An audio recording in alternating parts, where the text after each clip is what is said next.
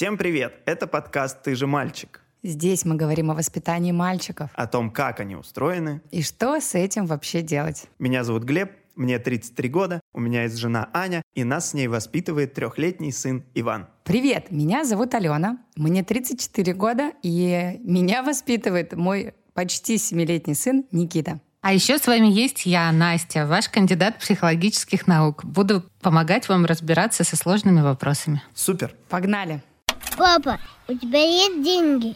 Сейчас будут.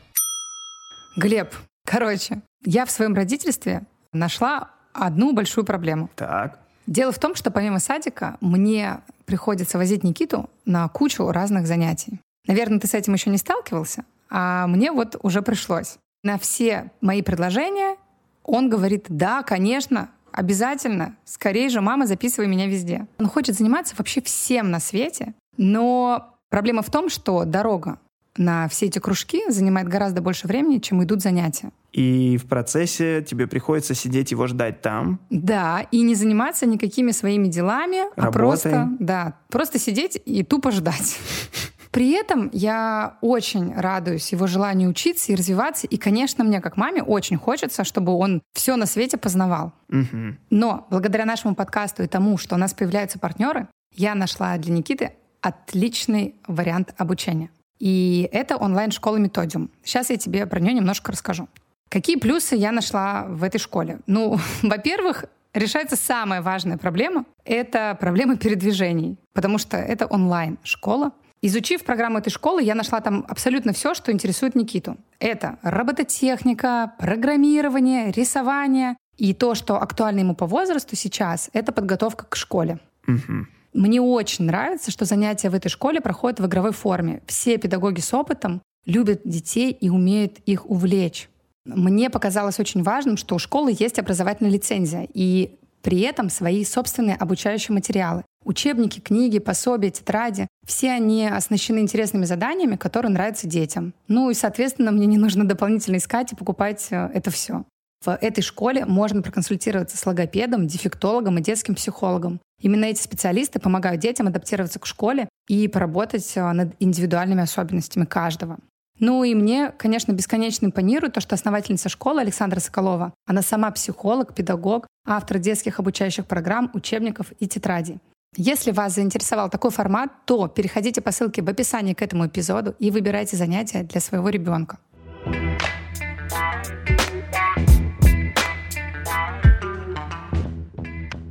Глеб, Да. э, у меня есть откровение. Это из другого подкаста фраза. В общем, я ненавижу играть со своим ребенком. Ну, еще со слова «ненавижу» мы еще ни одного выпуска не начинали. Ну, давай так, смягчим. Я не люблю играть э, с Никитой в игры и не любила никогда. И мне кажется порой, что я не очень хорошая мама из-за этого.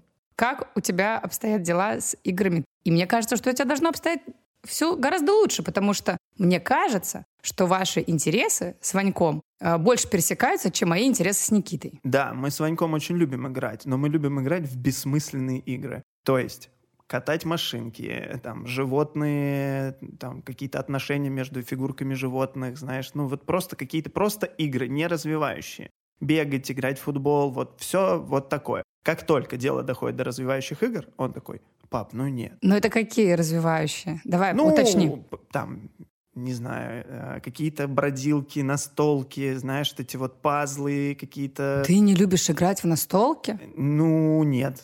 Ага. Мы пережили с женой этот этап, когда мы с друзьями играли в настолки, и теперь мы с друзьями весело проводим время. Обожаю настолки. Все вот подобные игры, такие, где надо думать, э, на внимательность и все такое, он играет с Аней. Ага. У нас как-то вот все по-другому. Я предлагаю, я предлагаю, я понимаю, что и я должен такими вещами с ним заниматься. Но он говорит, нет, папа, давай в машинке. Или нет, давай в догонялки. Или там, давай танцевать, играть в футбол. Все тому подобное. У нас четкое разделение. Какие-то умные игры и поделки делать с мамой. С папой все, что тебя не развивает. Интересно, а почему у вас э, есть такое представление, что вы должны э, играть? Глеб, ты сказал, что я должен вроде как с ним играть, Ален, а ты сказала, что переживаешь, что я из-за этого плохая мама, что не люблю играть И- с Никитой. я так сказал, что я должен, потому что Аня иногда говорит, «А вы будете что-нибудь полезное делать? Или ты ребенка чему-нибудь полезному научишь? Потому что все, чему я пока его научил, это приколы. Ну, Ну- вот, прикольные танцы, там, здороваться, говорить соседям «йоу», понимаешь? А она научила его делать ежа из шуток. Собирать стиральную машину, разбирать стиральную машину. Знаешь, ну какие-то полезные вещи. Но Ну, это то есть- не игра собирать э, стиральную машину и разбирать. Это просто она научила его быть Они- маленьким рабом. А нет, они делают это весело. Они как-то еще... Как-то они идут, несут игровой белье форме. И хохочут, понимаешь? Так я почему-то так показал, как будто они не белье несут, а Двух детей. грудь прабабушки. Боже, Глеб. Так. Мне просто кажется, что многие родители так думают. Э, Настя, вот э, я как раз-таки у меня нету э, переживаний по поводу того, что я не играю с Никитой в развивающие игры. Хотя, как оказалось, сейчас будет небольшая забавная история, которая произошла со мной буквально вчера. Мгм. В общем, я не переживаю, что я не играю с ним в развивающие игры. Я просто переживаю, что мне просто неинтересно с ним играть. Ни в какие игры. Глеб сейчас описывал а, то, что он катает машинки, играет в футбол. Все это Никите интересно с самого детства, раннего. Мне неинтересно катать машинки. Чем я занимаюсь с ребенком? Я с ним Читаю книжки, это мне интересно. Настолки я люблю, но понятно, что настолки появились не так уж и давно в нашей жизни. Я могу собирать лего, но только лего по моим интересам.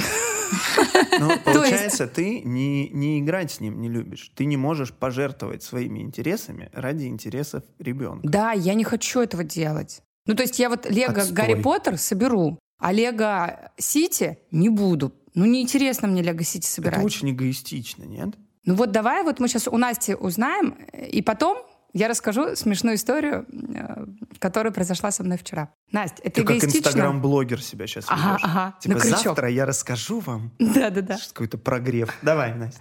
Я же психолог, я же вам не буду оценок давать. А, ты же кандидат психологических наук, человек с образованием. Я же хитренькая, да. Я просто это спросила, потому что мне кажется, что это очень распространено среди родителей. Вот такое мнение, что если я не люблю играть со своим ребенком, то значит э, я делаю что-то плохое, я там плохой родитель или ну что-то в этом роде. И мы по письмам наших э, подписчиков это еще увидим, да, когда будем читать. Мгм. Вот. Вот Глеб сказал, что эгоистично с моей стороны играть только в то, во что мне интересно. Это эгоистично или нет? То есть ты хочешь все-таки от меня оценку Я хочу узнать, я эгоистична или нет. Скажите кто-нибудь, Настя. Я тебе сказал, тебе Нет, мало? а ты, да, ты не авторитетное мнение. Подожди. Добрый вечер. Но ты же не кандидат психологических наук. Итак, дорогие слушатели, я объявляю кастинг на новую соведущую подкаста «Ты же мальчик». Здрасте, приехали. Уехали. Пожалуйста. Я, как психолог, могу тебе сказать следующее, что от того, что ты не любишь э, с Никитой играть э, в какие-то игры, которые он любит играть, никакой травмы у него не будет. Так подойдет? Кроме той травмы, что ты не любишь играть в игры, которые он любит играть.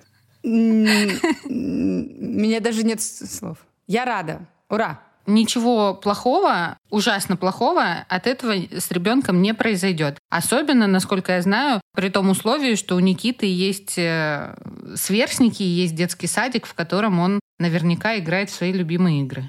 Это обивка.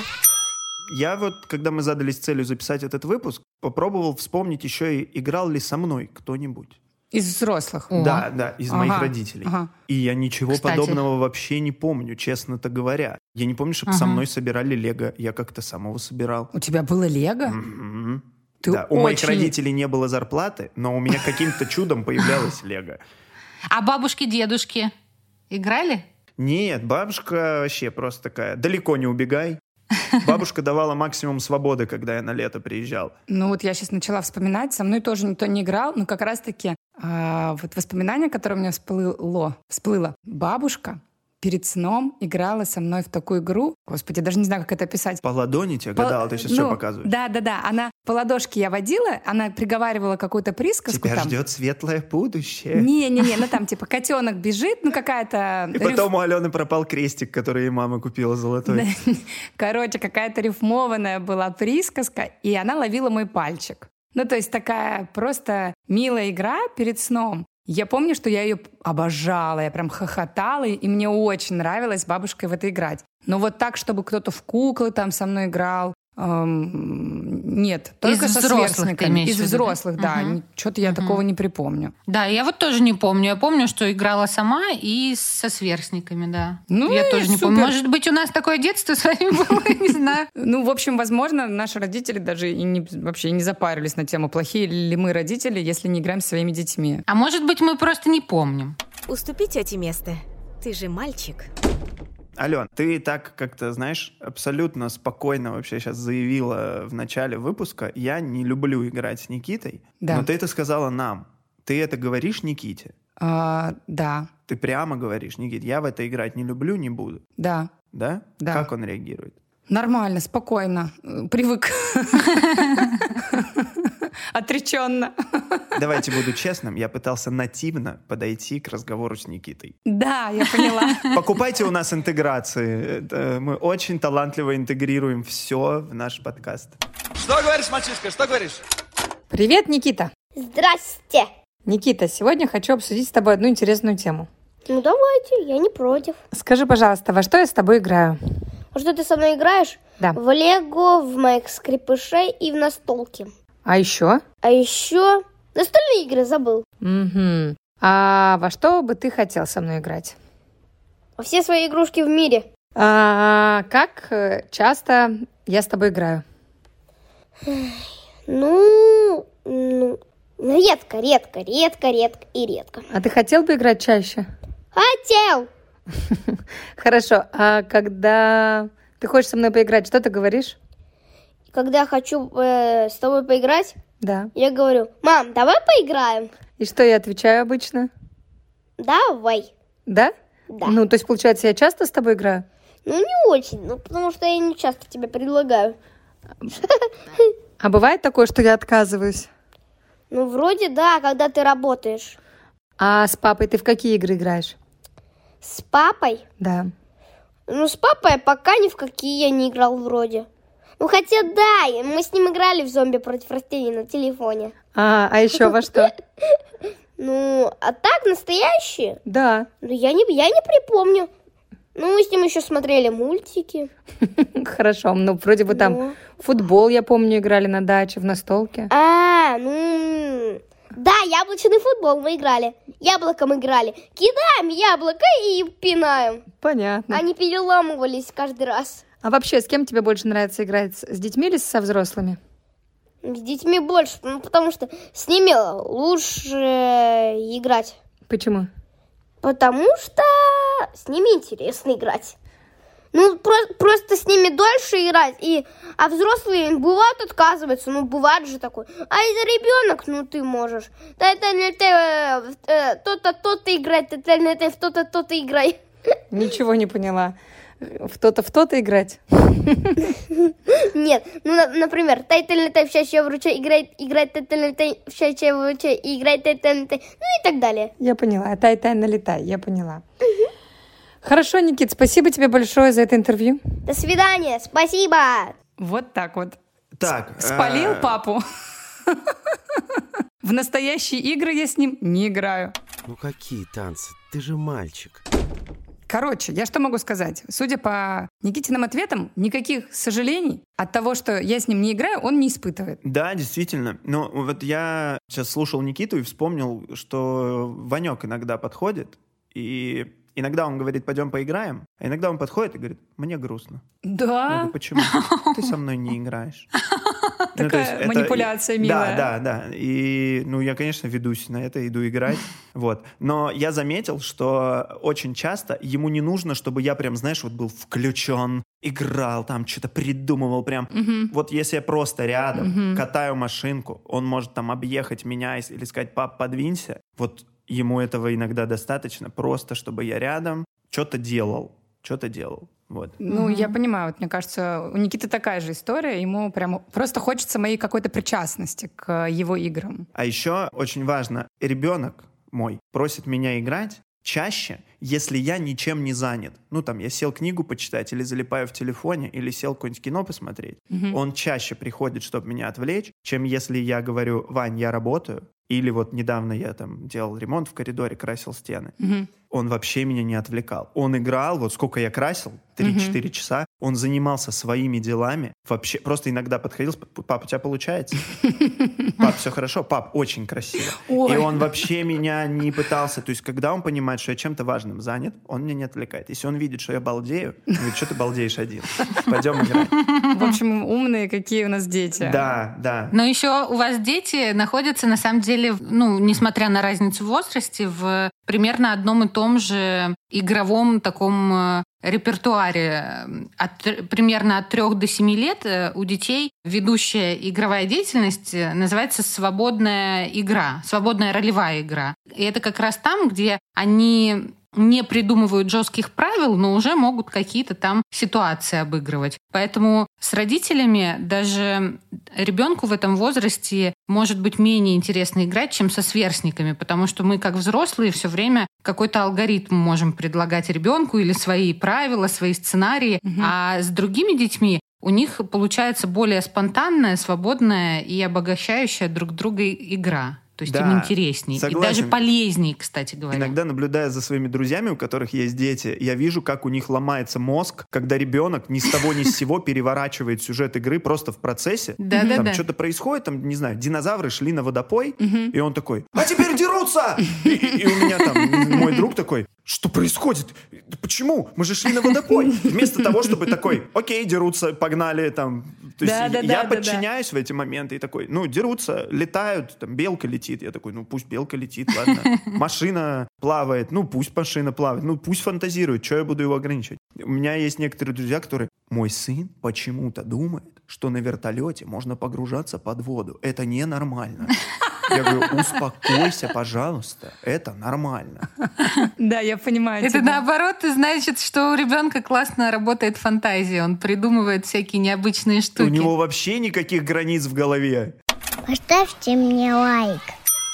Ну и вот еще про развивающие игры и про то, нужны ли они и нужно ли играть взрослым с детьми в развивающие игры. Я эм, уверена, что не должны взрослые играть с детьми в развивающие игры. Ну, я имею в виду развивающие, ну, конкретно в возрасте Никиты там это что-то из категории уже учим буквы, цифры и все остальное. Когда он был а, помладше, я тоже не, никогда не делала никаких подделок, э, ничем этим не занималась, потому что мне это вот тоже просто неинтересно. Но я не, не способна к созданию ни одной подделки. Я лист э, кленовый на лист бумаги не наклею. Вот мне это прям вот вообще не близко. Поэтому ни одной подделки мы не сделали за всю его жизнь. Вот так. А сейчас Грустный джингл. Э, А сейчас грустный джингл. Вчера Никита задает мне вопрос. Мам, ты знаешь, бабушка сказала, что ты меня совсем не воспитываешь. Я, я говорю, да. В смысле? Он говорит, ну ты вообще не занимаешься со мной ни буквами, ни цифрами. Я говорю, а должна? Он говорит, ну да. Я говорю, так ты же этим в садике занимаешься. Что-то вы там ведь учите. Он такой, ну да, что-то учим. Ну ты тоже должна со мной это делать. Я говорю, так, Никит, выбирай. Что мы с тобой будем делать? Мы будем с тобой ходить на спектакли, читать книжки, обниматься, смотреть фильмы или учить буквы и цифры. Он такой, ну, мы должны и то, и то делать. Я говорю, слушай, тут надо выбирать, потому что на то и то у меня времени нет. Я выбираю какие-то прикольные, классные мероприятия с тобой вместе делать. А вот буквы и цифры, это ты там сам, в садике, потом в школе. Короче, ко мне это отношение никакого иметь не должно. Вот как я считаю. Ладно. Но было, конечно, неприятненько, что... Твоя мать обвинила тебя в том, ну- что ты не воспитываешь ее внука. Но мама моя сказала, конечно, что такого не было. Все, я совершенно по-другому сказала. Но просто ну, конечно, обидно, она тебе так скажет. что мой шестилетка меня укоряет, что я с ним цифры, блин, не учу. Ну, может быть, это все-таки укоряет мама через шестилетку. Видимо, да. Шестилетка же до да. этого не укорял.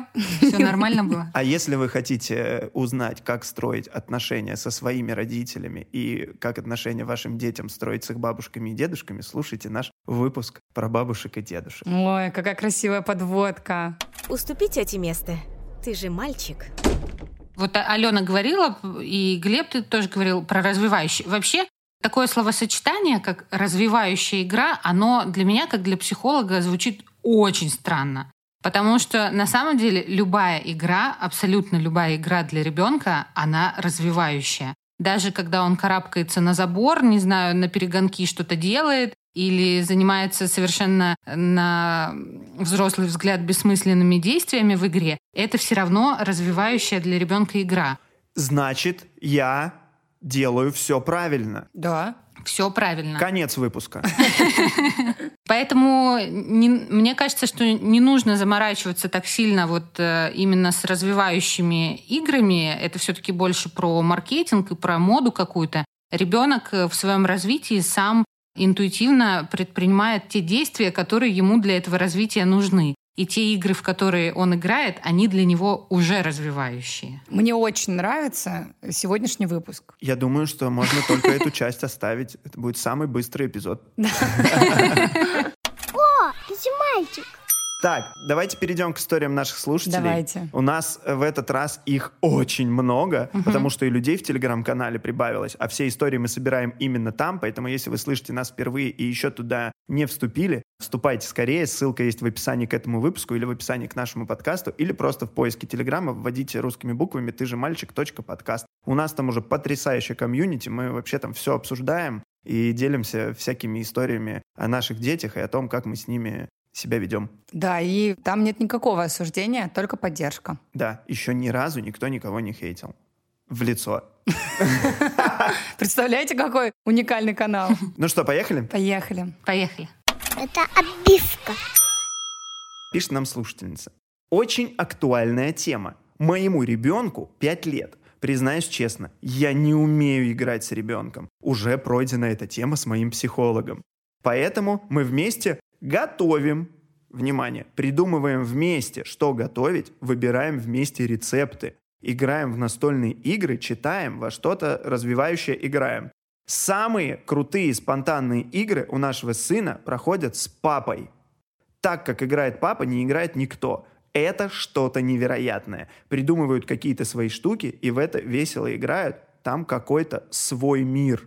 То есть мама иногда даже не понимает, видимо, что там происходит. Но только есть, мне кажется, что с каждым взрослым у ребенка выстраиваются отдельные отношения, отдельные игры и отдельный мир. И папы, они действительно, мне кажется, более, конечно, открытые к фантазиям и ко всему, ну, нам, как мне кажется, чем мамы, которые такие больше по правилам. Ну, вот из категории «Почему это динозавры не пошли на водопой?» Они шли на водопой, давай поступательно, сынок. Ну да. Но еще мне кажется, что в этом письме на самом деле мама слишком строга к себе, потому что то, что она описала, что она делает с ребенком, на мой взгляд, это тоже игры. И даже уборка по дому может быть игрой. Вот видишь, Аня, с Ваньком, вот ты говоришь, это не игра. Это можно делать играючи. Нет, так кто я тоже быстрее, это делаю. Кто быстрее переложит белье из стиральной машины да, в сушильную. Да, да. Ва- э, игра «Кто быстрее» вообще Ванина любимая. Он обожает. Кто э, быстрее? Или можно, можно это делать, э, притворившись какими-то животными, Да, например. да. Или Все игра то же самое, «Летаем только- над помытым полом». Пол лава. Лучшая игра вообще, да. Ну, и вообще мне кажется, что если кто-то из родителей не любит играть в какие-то определенные игры, а другой родитель любит, так и прекрасно. Не надо себя заставлять. Это когда Зачем? есть два родителя. Ну, если второго родителя часто нет или вообще нет, то можно организовать ребенку среду, в которой он будет э, играть и удовлетворять свои эти потребности. Сверстники, другие взрослые, бабушки, дедушки, кстати, чаще любят играть, чем родители. Но самое лучшее, конечно, это сверстники. Да, нет, кстати, мне еще в этом письме очень понравилось. Я уже проработала эту тему с психологом. Ну, Да. то есть явно тоже эту маму, как и меня, волновал этот вопрос, то, что ей не нравится играть с ребенком. Тогда мне, мне поэтому и хочется немножко расслабить родителей. Мне кажется, вокруг этого какая-то невротизация идет такая, что если я не люблю играть со своим ребенком, значит, ну, вообще что-то у нас в отношениях не то. А это совершенно не так. Если вы не играете со своим ребенком, это же не значит, что у вас с ним нет контакта. Вы можете с ним обниматься, там, не знаю, мультики смотреть или делать то, что вам нравится. Но вот э, не обязательно для эмоционального контакта играть с ребенком, если вы этого не любите делать. Можно искать другие способы этого контакта. Супер. Вот эти слова надо м, написать на толстовке и выдавать родителям в роддомах. И еще, э, кстати говоря, Алена, мне понравилось, что ты э, разделяешь я на самом деле тут на твоей стороне, что ты э, пытаешься разделить э, вот эти роли ну, такой мамы, которая получает удовольствие да, с, э, от времяпрепровождения с ребенком, от э, вот этой роли, ну, такого репетитора, что ли, да, развивающие занятия, уроки там и так далее. Вообще, родить, это не задача родителей на самом деле. Это, правда, задача педагогов, там, будь то садики, школы или еще что-то. Родитель не должен быть э, репетитором, оценивающим и так далее. Он должен быть родителем, обеспечивать любовь, безопасность, комфорт и так далее. Супер, вот эта роль мне нравится. Да, роль педагога не очень. Ой, какая у вас красивая девочка. Вообще-то это мальчик. Вот еще одно письмо. Оно невероятно длинное и содержательное, поэтому я прочитаю самые важные, на наш взгляд, моменты, которые мы можем обсудить с нашим кандидатом психологических наук. Пишет нам Алексей. «Моим детям 6 и 7 лет. Сложно было в период, когда они были младше, и оба желали всегда выигрывать. Играя с одним ребенком, ты можешь создать условия, чтобы он выигрывал чаще, чем взрослые. А вот с двумя всегда выигрывает один, а кто-то проигрывает. И были расстройства, психи. Иногда игра заканчивалась на середине, когда кто-то из детей сильно проигрывал. Что там, в покер рубились. Удивительно, но со временем они стали говорить нашими словами и не так эмоционально расстраиваться, когда проигрывают. Помню, как тяжко было с сыном постоянно играть в солдатики по его четко заданным правилам. Скучно становится через пять минут. Вмешательство в сюжет недопустимо. Все равно, как он хочет, так и будет. Ну вот это интересное письмо. На самом деле, как раз-таки ближе к семи годам у ребенка меняется тип игры, и дети начинают любить играть именно по правилам, по сценариям.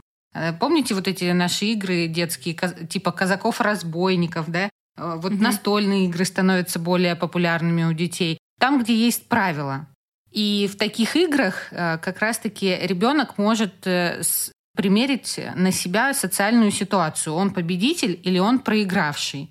И на самом деле не нужно создавать ребенку специально э, все время ситуации, где он только выигрывает. Ему нужен еще опыт э, некоторой фрустрации, где он проигрывает тоже. Потому что его это готовит в будущей жизни переживать какие-то неудачи, справляться с этим. Окей, это в 6-7 лет. А вот в 3,5 года у меня Ванек не любит проигрывать. В 3,5 года это не знаю, что у вас там происходит. Обычно в три с половиной года еще не так актуальна победа-поражение. Не, не знаю, что у вас там. Уже, уже переживает, да? Сильно актуально. Нельзя прибежать да? первым. Нельзя забить больше голов, чем забил он. Мы вот в отпуске играли в этот э, аэрохоккей. Угу. Я поддавался, честно говоря, чтобы он выиграл. Аня играла как будто со мной.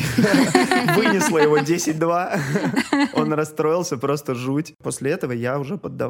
Я никогда не поддаюсь. Ну, в аэрохоккей я не поддаюсь это и проигрываю. Женская, женская вот эта тема, да? Я тебе не поддамся, мелкий. Да нет. Ну, Что такое? Я просто согласна с Настей. Действительно, нужно уметь принимать неудачи. Ну, проиграл, значит, постараешься лучше в следующий раз. Да, мама супер играет в аэрохоккей. Мама красотка. Ну, может быть, это еще, Глеб, связано с тем, у тебя же Ване в районе трех-четырех лет, да? Три и семь. 3,7. Вот мы говорили как раз про кризис трехлетнего возраста, когда они начинают себя чувствовать такими самостоятельными, им хочется все самим. Может быть, я, я предполагаю, это гипотеза, я не уверена, да, что может быть этим еще вызвано, что он чувствует себя настолько классным, уже вроде столько всего умеет, а тут, блин, проигрывает. Не стыкуется быть, реальность с быть. ощущением. Э, иногда, чтобы не проигрывать, он... Э, ну, вот у нас все превращается в игру «Кто быстрее». Даже если мы вызываем лифт, он такой «Кто быстрее?» нажмет кнопку. И перед тем, как сказать «Кто быстрее?», он мне говорит «Давай я». Ну и как я здесь могу выиграть? Ну, Никите почти 7, мы всегда соревнуемся, и до сих пор соревнуемся с, кно... ну, с кнопкой лифта. Всегда. Не договаривается с тобой, типа, давай я первый. Он выигрывает, он быстрее. И еще подписчик в этом письме написал о том, что очень скучно было играть, вот э, там в солдатики, да, кажется, Да. по определенному сценарию, ничего нельзя было изменить. Это тоже вот в районе 6-7 лет очень характерная для детей история, когда они начинают осваивать э, вот какие-то сценарии жизненные, и они могут просто с ума сводить э, взрослых, не сверстников, вот этими повторяющимися, четкими, на взрослый взгляд, скучными какими-то сценариями, которые по сто тысяч раз одно и то же они делают. Но на самом деле они так э, усваивают какие-то социальные роли, социальное взаимодействие и тренируются. И в дальнейшем это поможет им э, уже в социуме э, нормально справляться с социальными правилами, то есть, ну, вот э, с другими людьми. Ну, потому в что во взрослой ситуациях. жизни одинаковых сценариев так много каждый день, и нам приходится их терпеть. Почему мы не можем тогда, кстати, потерпеть сценарий ребенка одинаковый? Я не могу. Ну, можно же, да, не играть с ними. Они сами играют по своему сценарию, все, а ты повторяющемуся. Ты такой, ой, ой, мне срочно кто-то звонит. Извини, сынок. Какой грязный прием! Какой отвратительный прием! Э, можно не играть. Более того, я вам скажу следующее, что э, для детей вообще-то полезно поскучать. У нас в современном мире сейчас есть тенденция э, во что бы то ни стало развлекать ребенка. Мы покупаем кучу всяких игрушек, развивающих занятий, и дети все время чем-то занимаются, что-то делают. И довольно часто проблемы даже связаны с тем, что у ребенка нет просто вот свободного времени для свободной игры. А когда ребенок скучает, у него э, есть возможность развивать свою фантазию и быть инициатором, активным, что-то придумывать. Самому придумать, как избавить Самому, себя от да. скуки. Мгм. Да, да. На самом деле скука полезна. Супер. Да. Так что можете не играть. Перестань плакать, ты же мальчик. Давайте прочитаем еще одно письмо. Давайте. Оно отличается возрастом ребенка и будет полезно родителям тех, у кого дети еще помладше. Пишет нам Татьяна. О, какая интересная тема. У меня сыну 8 месяцев, и я не знаю, во что с ним играть. В основном все сводится к тому, что я присматриваю за тем, как он ползает вокруг, и по мне, и слежу, чтобы не убился. На контактные игры он особо не реагирует. Реально ли с детьми до года во что-то играть совместно? Это, мне кажется, тоже отражает вот эту невротизацию современную, да? Что нужно развивать, нужно срочно что-то делать с ребенком, играть. Вообще совершенно нормально, что ребенок такого возраста так себя ведет. И до примерно трех лет у детей основные игры — это игры, или даже можно назвать это взаимодействием, потому что для нас это может не выглядеть как игра. Да, когда ребенок, там, не знаю, кулаки в рот э, сует, там что-то в рот тянет, э, осваивает предметы, для нас это не выглядит как игра, а для него это познавательная деятельность, которая ну, в последующем перерастает в игру. Так вот, до трех лет ребенок в основном взаимодействует, играет с окружающими его предметами и своим собственным телом. Ага. Ну, ну да, мне тоже кажется, что 8 месяцев... э, Ну да, ну смотри, э, Настя сказала самую важную вещь. Да. Реально все вокруг, информационное пространство, э, социум нас настроил на то, что мы должны уметь занимать своего ребенка, игры, занятия, развивашки, все дела. мгм. А он просто Мгм. ползает, он просто ползает по маме. Я думаю, что это для него самое большое удовольствие вообще. И самое полезное в этом возрасте. Да, мама пишет, на контактные игры не реагирует. Я задумался, а что за типа, а давай бокс! И, Не, нет, и он ну я такой, думаю, нет, имеется- мама, только не бокс! Имеется в виду, типа там, смотри, котик. И он такой, «А, о, у меня рука, да? Ну, то есть реагирует на какие-то другие э, думаешь, вещи из это? пространства, да, чем на инициацию от мамы. Я подумал, мама такая, типа, давай борьбу. Потому что э, наш, наш мозг, он развивается последовательно. Сначала ребенку нужно понять вообще, как он видит мир, да, привыкнуть, какой формы предметы, прежде чем вообще переходить к чему-то контактному. Он еще не, не усвоил до конца вообще, как этот мир им воспринимается. А контактные игры — это уже там более высокий уровень взаимодействия, понимаете, да? Да, да, да. Кто-то и в 34 не готов в них играть. Да, да, да. Я уже знаю этот мир. Я прохавала его с самого низа. Да. Мне кажется, у нас такая Классная, веселая беседа получилась на тему И игр. она снова, снова эта беседа, как и прошлая беседа про мат, которую мы записывали, как и многие наши выпуски, она успокаивающая. Мы очень тревожно относимся ко многим вопросам, в том числе с играми. Посмотрите на сообщения, люди нам пишут, да, действительно, я не люблю играть, наверное, это ненормально. Я могу сказать, э, что единственное, по поводу чего действительно стоит обеспокоиться, это если ребенок Призывного возраста. Ой, а мальчик? Это мой подкаст. Так вот, могу добавить э, каплю дегтя в наш разговор. Единственное, о чем стоит действительно забеспокоиться, это если ваш ребенок вообще не играет. Ни с вами, ни со сверстниками. Ну вот вы не видите никакой игровой деятельности. Вот если игр вообще нет, ему это как-то как будто бы неинтересно, тогда э, нужно присмотреться, что происходит, и, может быть, даже лучше сводить к психологу, потому что такое часто бывает, когда у ребенка очень высокая тревожность и плохой эмоциональный фон. Он о чем-то переживает сильно. И вот эти внутренние переживания, они мешают игровой деятельности. Для того, чтобы хорошо развиваться в игре, свободно, нужен эмоциональный комфорт, чтобы все было более-менее благополучно. Если игры нет, это такой, знаете, маячок, что с ребенком что-то не в порядке. Вот только в этом случае нужно действительно присмотреться и забеспокоиться. А не в случае, если у ребенка мало игрушек или вы там думаете, что недостаточно его развиваете. Не любите играть с ним в лего, да. Да-да-да. Спасибо. Спасибо, Настя. Важные слова. Супер. Настя, как всегда, финальная мудрость просто для паблика ВКонтакте. Потрясающе. Поставьте мне лайк.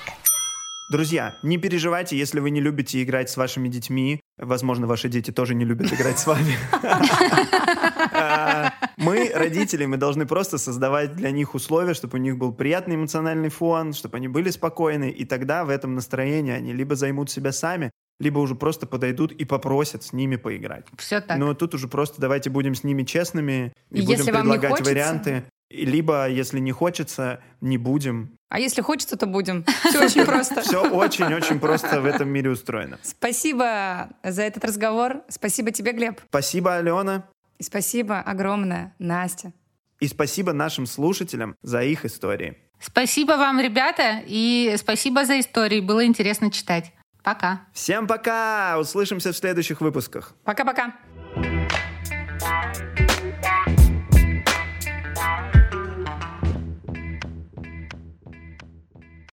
Ту-ду-ду-ту-ту-ту-ту.